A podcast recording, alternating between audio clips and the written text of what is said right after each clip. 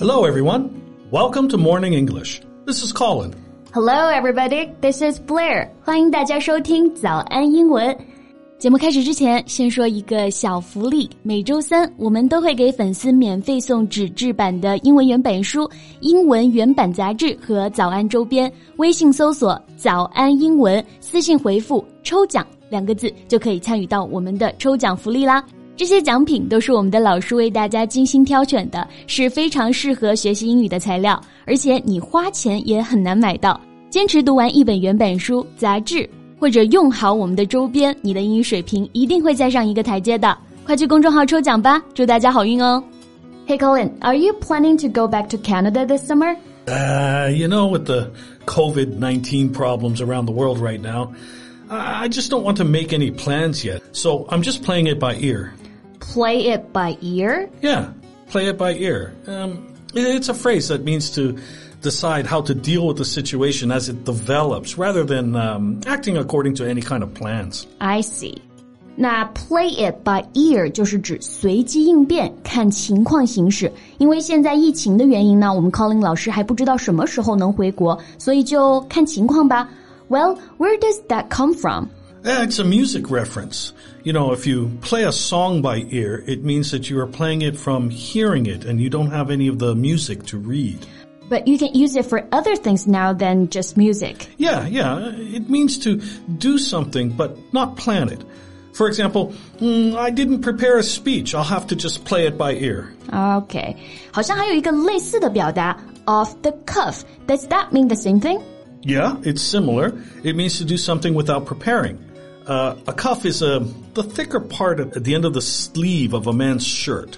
Okay, I get it. 那这两个表达都是引申意义啊。So both of these phrases are informal, right? Yeah, yeah. Actually, there are quite a few music-related phrases that we use in daily life. OK，那我们今天就来一起聊一聊那些由音乐引申的英文表达吧。如果大家想要拿到今天的节目笔记呢，欢迎到微信搜索“早安英文”， 私信回复“救命”两个字来领取我们的文字版笔记。Okay, so we learned play it by ear. What other music related phrases can we use in everyday speaking? Um, well, have you heard of rings a bell? Um, rings a bell. 这个表达好像之前有见过. Sounds familiar, but I'm not sure what it is. What's so funny? Well, your answer is actually the meaning of rings a bell. You mean rings a bell means that something is familiar? Yeah. For example, do you know John Applejunks? Oh, his name rings a bell. 哦，那 rings a bell 就是我们说让某人想起来某事，或者说某件事或者某个人啊，听起来很熟悉。Yes. So we could say this song rings a bell. Do you know what it is called? Right. And I have said that exact sentence before. Now, sometimes it might be used to get around embarrassment get around embarrassment 就是避免尴尬，是不是？How do you mean? Well, maybe you don't know something, but you think it's something you should know. You might say, rings a bell to not let others know that you have no idea about it at all. OK，那这个表达确实是蛮好用的，就是说有时候你在跟别人交流的时候，说到的事情呢，你可能不是很了解，或者你完全不知道，但是你又不想太露怯，这个时候啊，你就可以用 rings a bell 来缓解一下尴尬。Right. What if someone knows that you're kind of lying by saying, that rings a bell? I mean, what if it is completely obvious that you really know nothing about it? Well, then you'll just have to face the music. Face the music. 面对音乐，这是什么意思啊?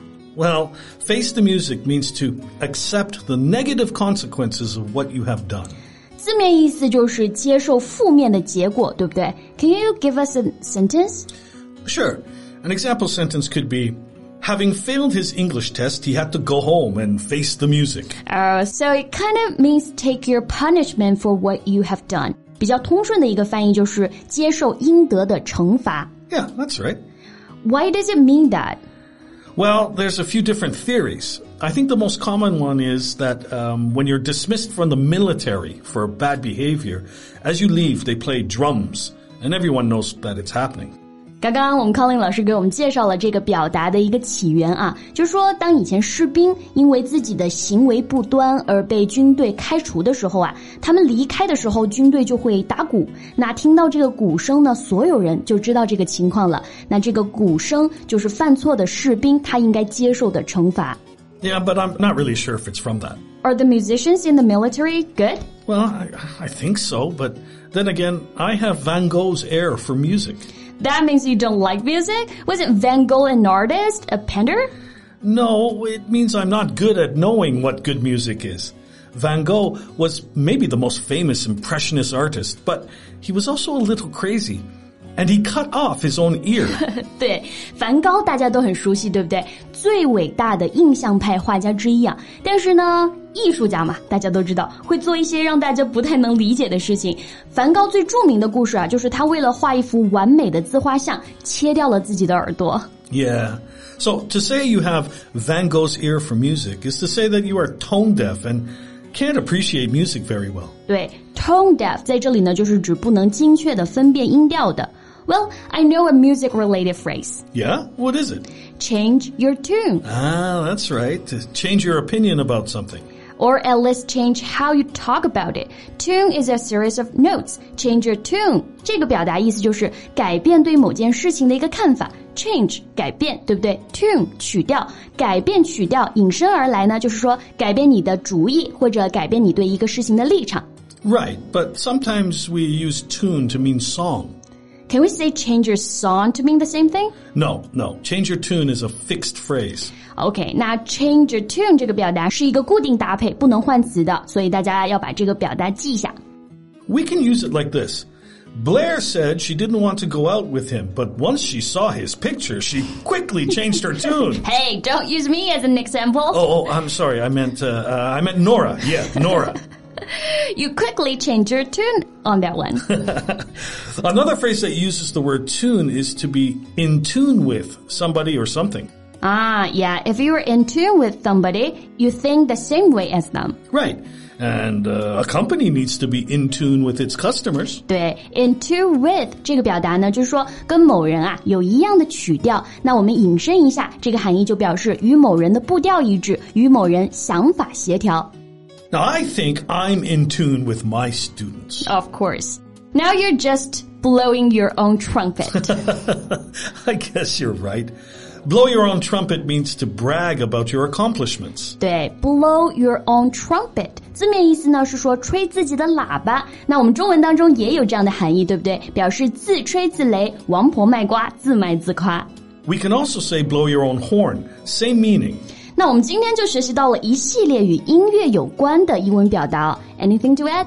I think that's all for today. OK，那我们今天的节目就先到这里了。大家课后一定要记得多加练习哦。最后再提醒大家一下，我们今天的所有内容都整理成了文字版笔记，欢迎大家到微信搜索“早安英文”，私信回复“救命”两个字来领取我们的文字版笔记。So thank you so much for listening. This is Colin. And this is Blair. See you next time.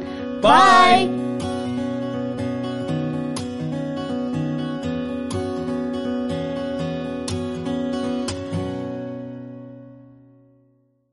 This podcast is from Morning English.